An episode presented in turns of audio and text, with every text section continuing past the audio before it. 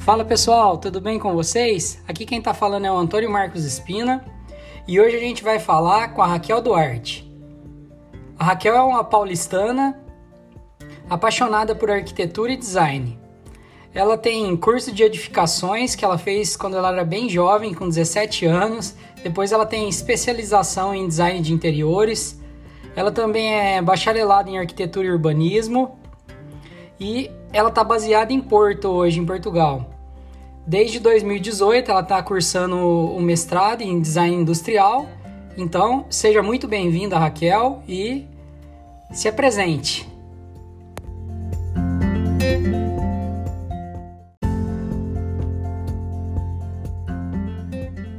Bom, olá. Primeiramente, obrigada por, pela oportunidade da gente colocar mais voz dessa profissão no mundo. É, a iniciativa é muito entusiasmante, foi por isso que eu topei na hora, gosto muito, me identifico, então estou muito contente de estar por aqui. É, sim, tem muito amor envolvido, né? Porque desde, desde a primeira formação em técnica de edificações, junto ao colégio, já era uma coisa que foi uma experimentação para ver se era aquilo que eu queria, porque na verdade eu já queria arquitetura, mas foi uma experimentação inicial para ver se funcionava, se era realmente aquilo que eu conseguiria trabalhar. E, e desde então foi, foi assim, foi, foi acontecendo toda a formação e sim, era tudo que eu queria. Então eu fiz desde design de interiores, a partir do, do curso de edificações, eu fui para design de interiores porque eu já tinha muita a necessidade de atuar, de trabalhar realmente na área. Ah, então e... quer dizer que Perdão. Perdão, Imagina. Então, eu tinha entendido que você tinha feito design de interiores primeiro. Não, você fez. Não, foi o curso técnico de edificações primeiro, que eu fiz junto com o colégio, foi profissionalizante, né? Caraca. E depois, e depois que eu fiz design de interiores, porque da, do curso de, de técnica de edificações, eu estudei durante. Eu fiz um curso de especialização para para vestibular, porque eu queria passar numa universidade federal no Brasil. Então eu fiquei uns dois anos é, estudando em curso pré preparatório para vestibular. E, e aí, quando eu me dei conta, eu já, já tinha passado dois anos e eu falei, bom, mas eu quero trabalhar, porque é realmente isso que eu quero. E eu não vou esperar cinco anos para ficar formada, seis anos para me formar, para poder trabalhar. E comecei a pesquisar, então eu fiz design de interiores, que o design de interiores, o técnico, me permitiu já emergir dentro da atuação como profissional. Mercado então, de trabalho. comecei a trabalhar como técnica, como design de interiores, né? Dentro de lojas de móveis planejados, né? Móveis à medida. Isso me deu uma, uma completa noção de mercado em si, né? Do interior design e da produção de obra em si. E aí eu fui, depois disso, fui para arquitetura e urbanismo já com uma boa noção de, de, de obra em si, né? Uma boa Entendeu noção espaço, né? daquilo, é, daquilo que realmente a arquitetura também me, me proporcionaria. Então, só depois eu fiz o curso de arquitetura, cinco anos, e, e depois de dois anos formada em arquitetura e urbanismo, também atuando lá hum, no Brasil, eu resolvi que eu queria estudar mais, que eu queria me especializar mais, porque sempre tive um sonho de, de ter uma marca própria é, de produto, uma coisa que começou, inclusive, na, na faculdade de arquitetura, e aí surgiu essa oportunidade, essa, essa, esse mestrado em design de produto, e eu achei que em Portugal isso me daria um pouco mais de suporte pelo país ter um acordo, né, me daria mais suporte para eu continuar trabalhando na minha área como profissional autônoma e fazer um mestrado. E aí tô aqui, dois anos e meio já. Show de bola, show de bola. E me fala um negócio. É, essa mudança sua do, do Brasil para fazer interior design aí, é, e, e, também o, o, curso de mestrado aí em design, de, em design industrial, né? É, design é, industrial de produto. Sim, design industrial de produto. É, você sentiu muitas diferenças assim na cultura, no jeito de trabalhar? Você trabalha com clientes portugueses ou você continua com uma cartela de clientes no Brasil? Eu senti bastante diferença principalmente porque no primeiro ano eu realmente fiquei imersa na academia, ou seja, na faculdade, né? O curso ainda, o mestrado ainda estou fazendo, estou ainda para terminar a dissertação, fazer a entrega da dissertação, a apresentação nesse ano de 2021. E a diferença por estar dentro da faculdade é perceber já lá na formação como a turma é muito mais nova, né? Porque eu cheguei cá com 29, 30 anos e a turma que eu estava 23, 25 no máximo, então é uma turma bem mais nova em que estão em outro ritmo, né? Aquilo que eu já vivenciava como profissional, designer, arquiteta, não era nada do que eles tinham. Então existia essa defasagem dentro do profissional em si, recém-formado, querendo ou não, eu também estava recém-formada, dois anos arquitetas e há pouco tempo designer. Então, o nosso recém-formado no Brasil já é muito experiente até para aquela demanda, para aquele, daquela, daquele público que está aqui recém-formando também. Então, essa uma das principais inici, uma das iniciais diferenças é essa, a nossa idade em relação é, a atuação no mercado, ela, ela hum, acaba por é, diferenciar a gente no mercado também, diferenciar a nossa a proatividade, diferenciar a nossa atuação como profissional de por onde eu tenho que ir, quem eu tenho que contatar. Não, não é muito aquele processo estagiário, né? Aquele processo de, de forma de profissional, de estar tá ali. Mais maduro, né? Digamos. Já muito, é, já um pouco mais maduro.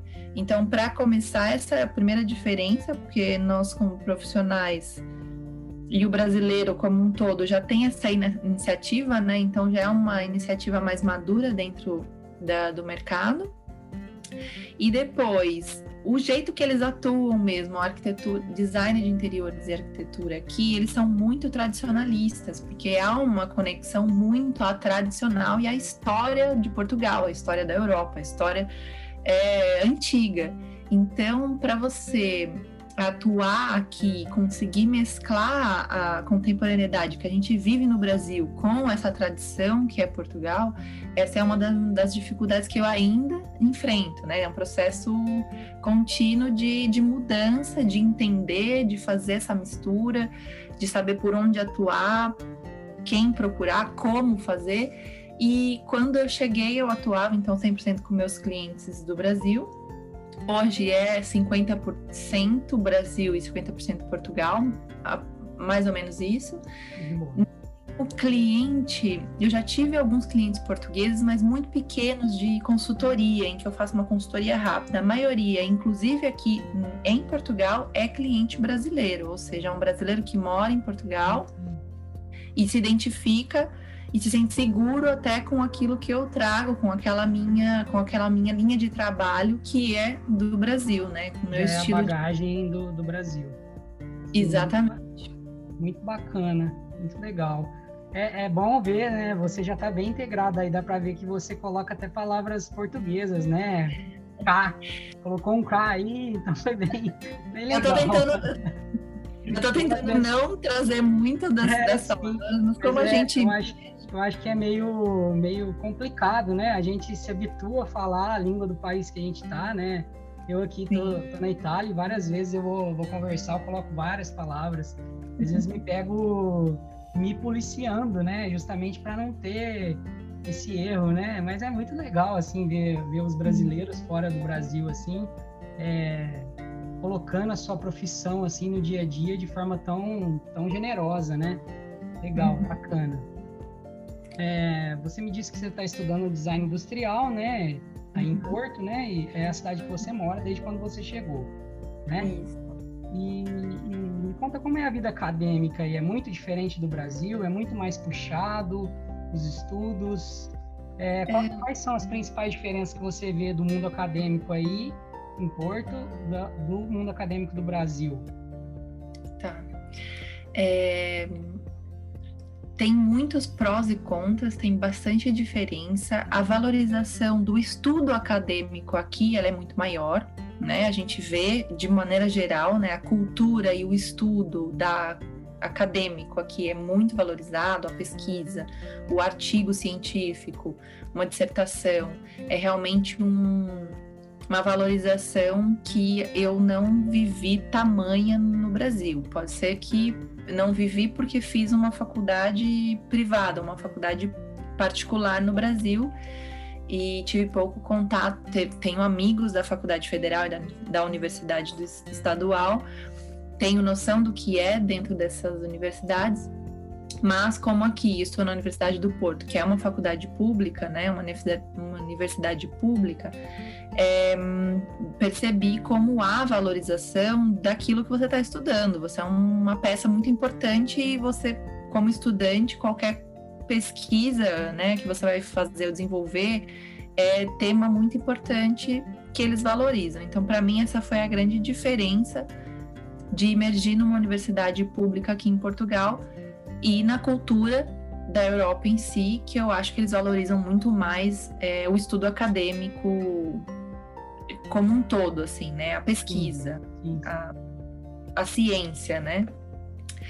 E a diferença que eu senti, para além do fato que eu comentei há um, há um bocado, foi a um, diferença das, das idades. Então, quando eles se dedicam por mais tempo, o jovem se dedica por mais tempo para a universidade e menos para o mercado. Não estou dizendo que isso é certo ou errado, eu acho uma, há uma diferença de mercado, consequentemente por causa disso, né?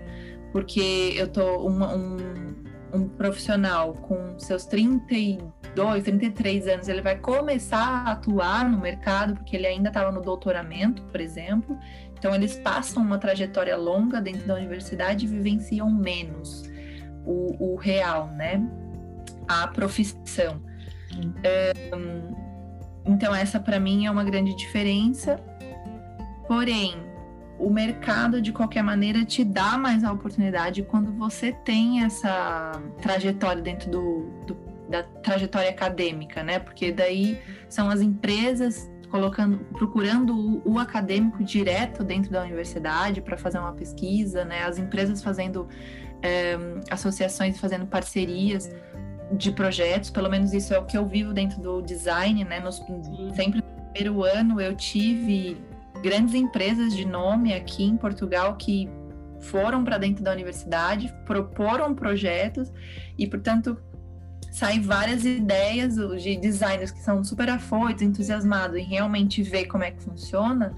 É uma iniciativa da empresa que está ali dando a oportunidade, abrindo né, oportunidade para um estudante, e o estudante a oportunidade de estar tá ali direto atuando na vida real, que é o que a gente acaba vivenciando. Então, eu gostei muito dessa interação, gosto muito dessa valorização do estudo e da cultura aqui. Essa foi uma das principais diferenças. E eu achei no primeiro ano muito puxado, sim, porque eu vinha com uma ideia de que seria um mestrado, que eu tinha uma, teria uma aula uma vez por semana, duas vezes por semana, qualquer coisa do gênero. E na verdade eu tinha aula o dia inteiro, era aula a semana toda, de manhã e à tarde, e trabalho e projetos o tempo todo e você ficava, meu Deus, que horas eu vou trabalhar? Porque daí eu tinha que cumprir o horário de é, o horário de do Brasil para atender alguns clientes, para atender colaboradores que ainda não era o que me dava um suporte aqui, porque eu não tinha como trabalhar. E aí eu vi como é puxado. Então, o mestrado deles é realmente uma extensão da licenciatura, é trabalho mesmo, é dissertação, é artigo, é escre escrever textos e pesquisa. Toda semana tem um trabalho. Eu falei, nossa. É, é, você levantou um negócio, uma coisa bacana aí, né? Assim, muito diferente do mercado brasileiro, né? O mercado brasileiro a gente geralmente procura nas empresas o trabalho, né? E aqui é, é uma meio que a mão é invertida, né? As empresas uhum. procuram na universidade os uhum. profissionais mais capacitados, né, para inserir no, no seu time de projeto ali, né? Isso é, é muito diferente do Brasil, né? Acho que Sim. falta um pouco disso no Brasil, né? Essa integração entre as empresas e o, e, a, e o mundo acadêmico, né? Com Eu acho que esse distanciamento, né? Teve, teve esse distanciamento a um, a um período X e nunca mais voltou a, a a confrontar né, esses players, né, tanto o mundo acadêmico quanto o, os empresários, né, as empresas e Sim. todos aqueles que contratam, né. Eu acho que é a grande diferença, né? A chave, porque se a empresa está precisando de uma inovação técnica e dentro do, da academia, da universidade, estão ali pesquisas e pesquisas, dissertações e artigos em, fazendo essa inovação tecnológica, então não tem outra chave a não ser juntar essas duas. Isso foi uma coisa super interessante que eu vivi, que eu tenho vivido e acompanhado, que é realmente a indústria pensar lá o estudante. É, então, eu acho que as, as oportunidades quem, para quem está dentro da universidade aqui se expandem muito. Você tem muito contato, com, até com concursos ou com concorrência de bolsas, né? Você tem uma vasta opção do que fazer, né? Dentro, dentro você, não vai só fazer a, a tese de dissertação de mestrado. Você pode fazer um estágio, você pode procurar uma empresa, bater na porta dela e falar: olha, quero fazer isso daqui, você assina o meu estágio? E, e, e tá lá imersa conforme ele está bom. A gente tem um projeto aqui, quer fazer? E pronto, você emerge ali dentro da, dentro da universidade, usa, usa dentro da empresa, usa a empresa como suporte é, de laboratório, a faculdade tem suporte de laboratório, sabe? Eu acho que isso uma das coisas que eu me orgulho e gosto muito de fazer parte é ter feito parte da universidade aqui. É, os, os contras é que, querendo ou não, é um outro ritmo, como eu falei, e, e não sei, talvez uma outra maneira de, de agir até. Tem muitas coisas que, como a gente já passou pela licenciatura no Brasil, eu passei pela licenciatura no Brasil e já entreguei uma dissertação, uma tese, eu já, já tinha noção da, do processo de dissertação, de pesquisa, de relatório, de apresentação e de, de formação de apresentações, etc. E aqui eles ficam tão. Eu me lembro dos meus, dos meus colegas, né? Que eles ficavam tão nervosos para fazer uma apresentação simples de ideias numa aula de projeto que eu falava, mas gente, é só pegar essa, essas imagens, né? Uhum. Juntar nesses slides e, e, colocar umas legendas e a gente vai lá e fala na frente a nossa ideia. O, aí, o slide é só um suporte para gente. Não, mas tem que fazer isso, tem que botar no artigo, tem que não sei o quê. Então, havia uma preocupação também tão extrema com o processo acadêmico de norma, de, Normas, né? de, de, não sei o que, que você falava, mas gente, é só uma apresentação.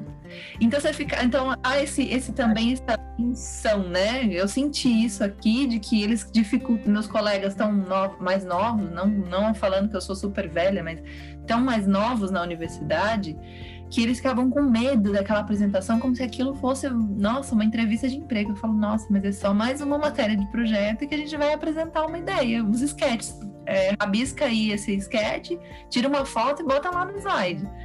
Então eu acho isso divertido até como eles ficavam inseguros com a apresentação. Nossa, né? Uma coisa surreal que eles iam fazer.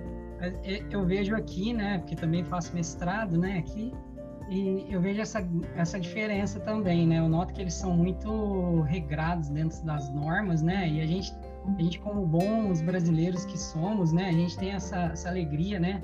Temos essa skill, né? De fazer com praticidade as coisas, né? Sim.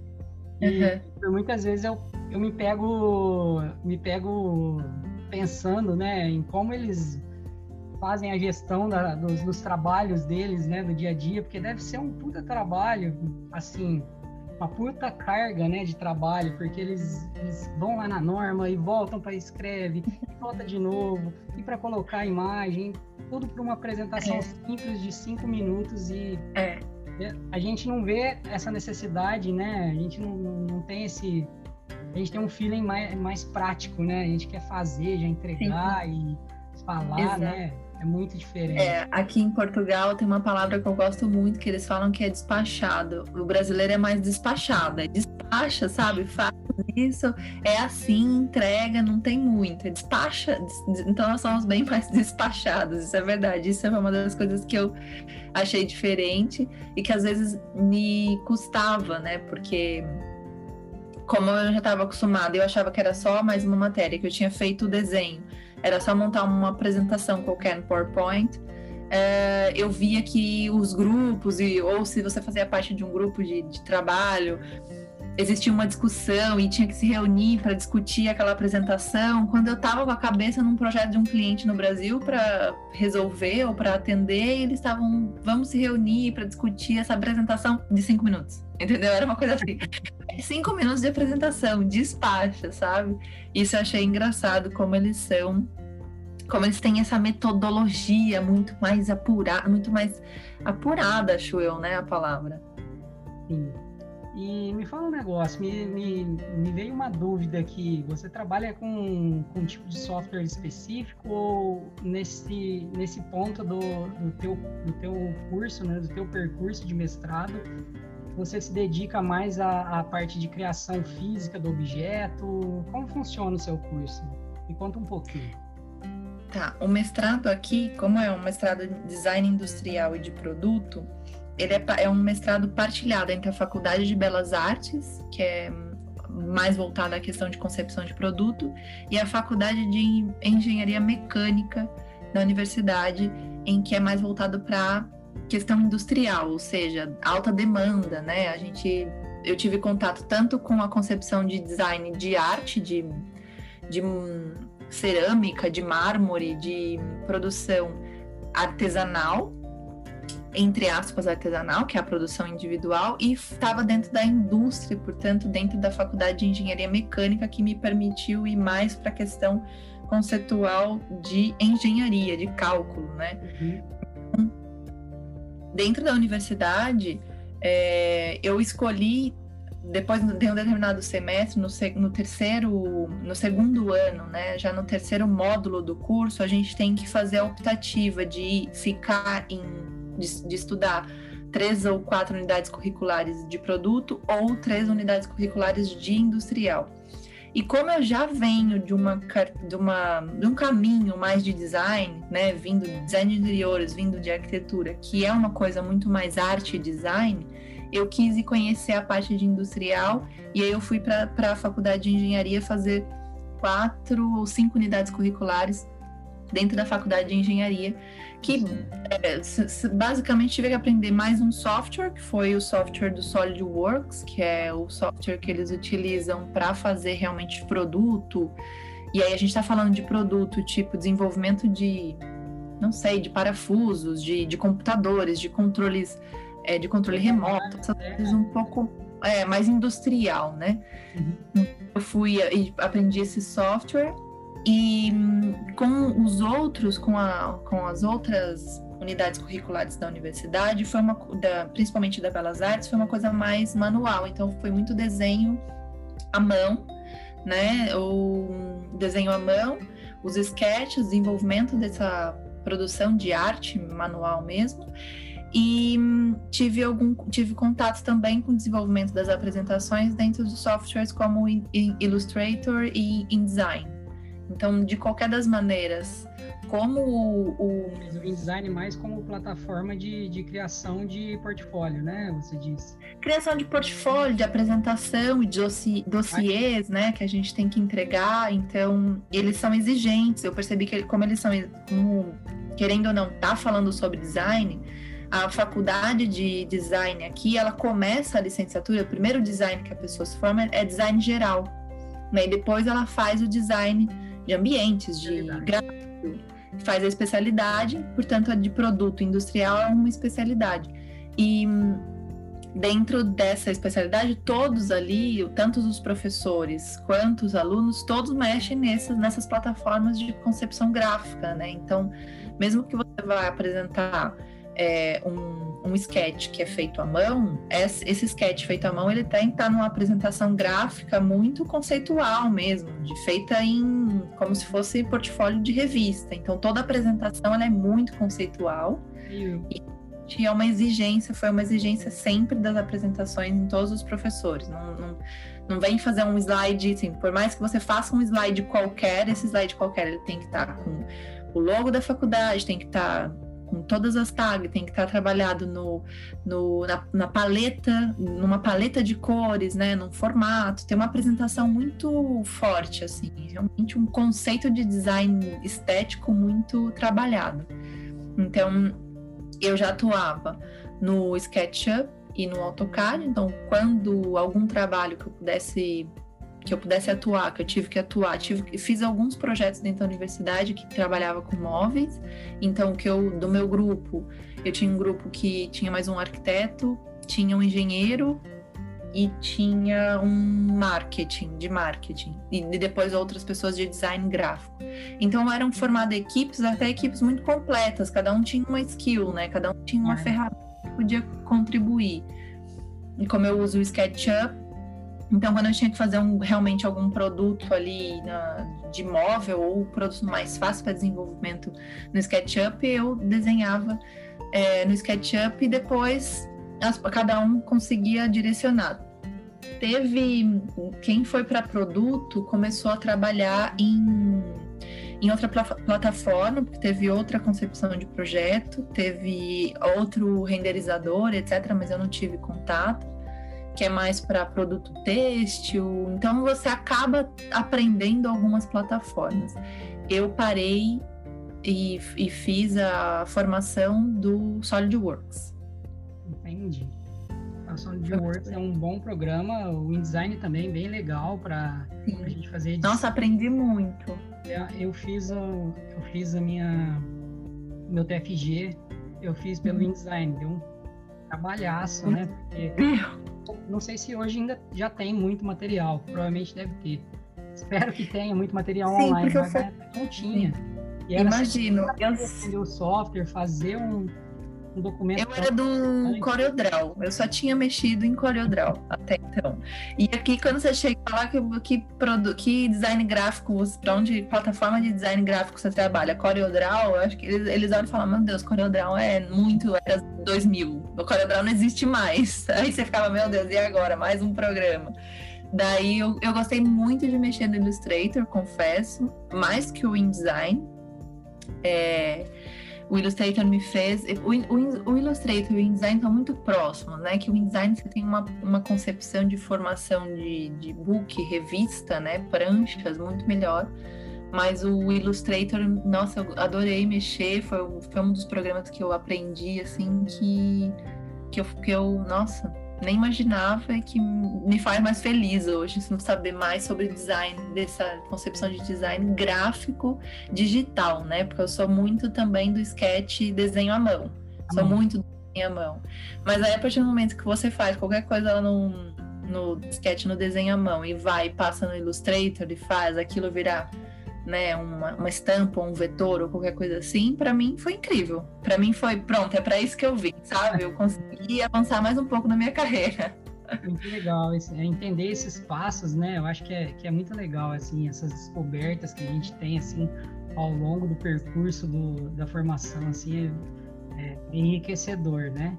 E, e, traz, traz muito valor, assim, né, para as nossas tarefas diárias, né? Porque às vezes a gente quer representar, quer fazer alguma coisa e já tem aquela dificuldade.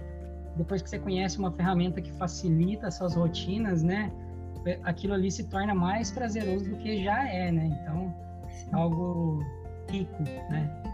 Sim, sim, sem dúvida. É, mas me conta uma coisa, é, você tem participação com outros estúdios de, de design aí? Você trabalhou aí na área em outros estúdios?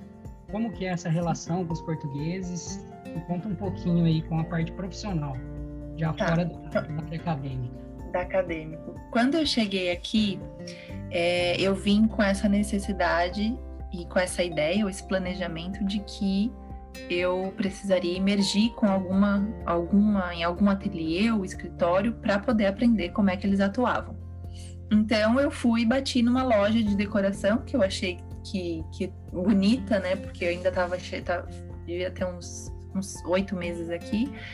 E falei, bom, agora tá na hora de atuar aqui e saber como é que funciona o mercado. Porque na teoria muita gente falava, ah, mas você não vai conseguir atuar aqui porque o português é muito tradicional, ninguém vai entender que precisa do seu serviço, porque o seu serviço é entre aspas, supérfluo, porque o IKEA tem tudo que precisa, porque o herói tem tudo de design. Então, você, seu, seu serviço de design de decorador é supérfluo. Eu falava, não é, não é, porque eu tenho já um projeto de atuar assim, vou mostrar como é que é. Então, eu fui numa, nas, na, em algumas lojas, bati acho que foi a segunda que eu deixei um currículo, ela me ligou. É, eu deixei, sei lá, na sexta ou quinta-feira. Segunda-feira ela me ligou e falou: Raquel, você deixou um currículo aqui. Antes de mais, eu queria dizer uma coisa: aqui não é São Paulo, tá? Daí eu falei: tá, mas é justamente por isso que eu quero a oportunidade de atuar aqui. Por que aqui não é São Paulo? Porque eu sou de São Paulo e a gente é de São Paulo no, no 440, né? Chega aqui 24 por dia, super agitado, e o ritmo do português. Não sei em, relação aos outros países, mas tenho ideia que sim, por algumas coisas que eu já, já vivenciei. É muito mais devagar. Então, não tem aquela de acordar às 7, 5 horas da manhã, começar a trabalhar às 6. Não. Você vai começar a abrir um escritório, qualquer coisa assim, você vai trabalhar às 9. Né? Vai ter o seu horário de almoço, vai trabalhar, mas sempre muito calminho, não tem aquele negócio de desespero, de atender pessoas e, e obra e não sei o que, não, sabe? Devagar, o, o, o ritmo é outro. Então foi isso que uma das primeiras coisas que para mim foi super importante. Ela me convidou então para trabalhar como colaboradora lá na loja. Já existia uma brasileira lá, que hoje é minha amiga. É, ela já atuava há três anos, arquiteta também do Rio. Então, também isso foi muito importante, porque ela já atuava, já conhecia a brasileira, já conhecia o, o modo, e ela, querendo ou não, gostava. Falava, não, é, eu preciso de, desse, dessa energia aqui. Ajudou na ponte para te conectar ali com o trabalho. Isso, foi super, porque daí a brasileira falava, ó, aqui funciona assim, aqui funciona assado, você vai entender quando ela é, pedir para fazer tal coisa. E aí, isso foi uma das pontes, uma das principais é, momentos para mim para poder emergir no mercado aqui. Entendi. Falando aqui que a nossa reunião vai acabar entre 10 minutos. É. É um recadinho. é, não, Bom, eu tinha programado a reunião para 45 minutos, eu acho. Ok. E, Mas tá eu continuo. Não, Bom, é, continua. Vamos continuar. Bom, então, para pra, mas foi isso, foi uma das principais momentos assim que eu pude emergir, né, no mercado e saber como é que é então a atuação. E isso me deu oportunidade para então conhecer fornecedores, realmente entender como eles atuam, que é diferente do, da atuação como designer e como arquiteta no Brasil, a maneira que eles estão acostumados a consumir o serviço do decorador aqui é diferente, eles estão acostumados a consumir um serviço do decorador que, que basicamente faz tudo, né? Você vai lá e fala quanto custa para decorar esse quarto, você vai falar o valor total de tudo, de quanto é da cama, do armário, do tapete, do papel de parede, e vai falar para ele quanto custa, ele vai te dar o dinheiro e você vai entregar o quarto pronto. Então, esse, esse estilo de, de trabalho é muito mais intenso e comum aqui do que no Brasil, porque no Brasil a gente faz etapas, né? Faz etapa de elaboração de projeto, etapa de administração de obra, e essas etapas aqui não, não passa muito por essa experiência que eu tive nessa loja e percebi até pelos fornecedores que passaram a me contatar, de que eu, eu realmente assumo uma responsabilidade de o cliente não se envolver em nada. Eu pegar aquele, né, falar para ele que o, vai ficar assim, o projeto é esse, e ele só vai chegar no final com a coisa pronta. E, esse processo para mim é, é, dificultoso porque eu não gosto de, tá, de ser a responsável até financeira do cliente, eu gosto de ser a ponte, a responsável técnica. O cliente faz então a compra ou assume né, a responsabilidade da compra diretamente com o fornecedor. Então, essa para mim foi uma das dificuldades de entender como funcionava o mercado e também se permitir dizer: não, eu não me sinto confortável trabalhar assim, eu atuo assim. E, e fui super bem receb foi recebida pelos fornecedores, e, e acho que eles, em, de maneira geral, são muito claros, né? São muito é, acessíveis para a gente fazer essa troca. Não, não tive nenhuma é, restrição de não poder atuar assim ou não fazer assado, etc. Acho que quando a gente vem com a bagagem do Brasil, já também falando que a gente atua de maneira online, que a gente tem atua assim há um tempo no outro país, né? Você estando aqui, a responsabilidade. Olha, né? Tudo... É. Então você sabe o que você está fazendo você está fazendo isso estando em outro país, né? Você, tá, você tem obra lá e tem obra aqui, como é que você faz isso? Então, esse processo de se apresentar e permitir ser conhecida, permitir que, é, que, que o seu trabalho funciona, leva um tempo, né? Eu estou conseguindo atuar com mais confiança aqui agora, depois de dois anos. Então, é realmente adquirir a confiança que eu acho que é de maneira geral em qualquer mercado, né? Em qualquer lugar que você esteja, mesmo que dentro da sua própria cidade, é um processo de conquista, conquista de confiança. E aqui funciona assim. É que aqui pra gente tem um pouquinho, uma dificuldade um pouquinho mais acentuada, né? É. de certa forma a gente é imigrante, né, para eles, sempre vão ser, né? Sim. Eles têm sempre esse olhar assim, esse pezinho atrás, assim, a gente tá sempre provando a gente ah, tem que provar duas vezes, capaz, né? né? Sim. Mas isso não tira o mérito, pelo contrário, acho que é até um mérito até um pouco já alçado, né? Como se diz Sim. aqui na Itália.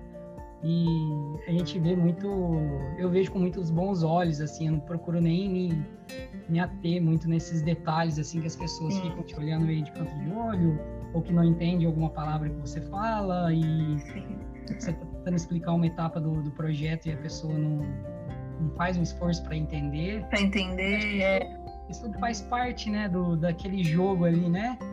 É. A comunicação é, é tudo, né? A gente tenta Sim. se expressar de várias formas, mas dentro do projeto Sim. a gente tem que fazer valer, né? Nossa palavra, nossa ideia é. e colocar um é, pouco da nossa intenção.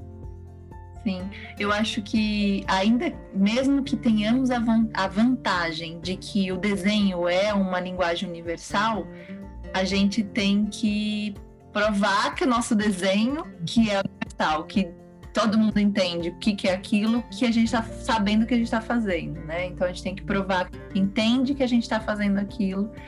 É, por ter, por ter tido a formação inicial em outro país, ou seja, a formação inicial no Brasil. Mas quando é ultrapassada essa barreira, né, que você realmente mostra que você está ali disponível e tá, mostra que você é profissional, que você sabe o que você está falando, e principalmente quando você bota as caras mesmo, vai atrás de fornecedor, mostra o teu trabalho, pede uma ajuda, né? Fala, olha, eu não sei, tô, e, e preciso procurar uma marmoraria né, não tem nenhuma referência de marmoraria. Aí bater na porta da marmoraria e falar, ó, oh, sou nova aqui, preciso fazer isso, você consegue me ajudar? Como é que a gente pode, né, entrar em comum acordo? Como é que pode ser feito isso aqui? E foi assim que eu fui aprendendo, mesmo a vantagem também de estar dentro da, da academia, dentro da faculdade, nos permite também estar em contato direto com a, o, o idioma. Né? com outros profissionais e o idioma, então qualquer coisa que você vá fazer uma pesquisa ou você vai dialogar, existe um nacional, existe um português aqui que vai falar: "Ah, eu sei que você está falando, mas aqui chama-se diferente". Então, quando você for procurar fazer esse tipo de produto, você vai procurar esse material. Linguajar técnico, né? Que a gente diz, né? Isso. Linguajar técnico específico do, do país, né?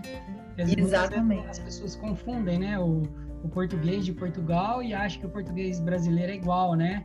Tem é, não, é. palavras diferentes, né? Principalmente no, no, campo profissional, né? Sim. Muito. É eu chegar dentro dessa loja, tá trabalhando, e ela falar store, store, store, eu falava, o que é store? Meu Deus do céu, o que é store? Aí tinha outra que falando, o que é store? Ela falou veneziana, é janela. Ou cortina. Cortina vertical. Eu falei, nossa.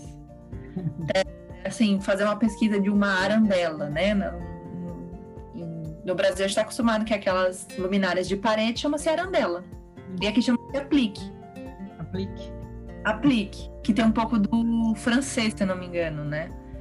É, e aí eu pesquisando isso, falava, mas gente, aqui não tem tantos modelos de arandela, né? Mas é porque não chama arandela. Então, quando eu pesquiso arandela, eu nunca vou achar. Aí até entender que é aplique, aí você começa a emergir no mundo deles, porque até então. casa de banho. Casa de banho é o primeiro monstro, né? O primeiro monstro na construção aqui é a casa de banho. É entrar, primeiro que a luz é do lado de fora, né? Você entrar e ficar uma hora achando, procurando a luz. Como é que acende o interruptor aqui? Aí tem que voltar e fica do lado de fora. Isso é, isso é o, o primeiro monstro do brasileiro aqui em Portugal.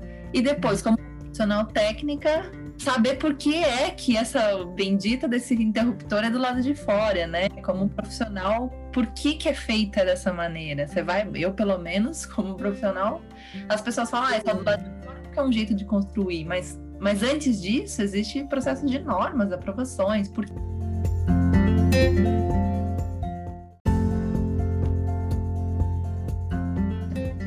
te agradecer mais uma vez pela presença aqui no podcast, dizer que as portas estão abertas, que foi muito legal de escutar, entender um pouco mais dessa profissão tão bonita, né, que é o design.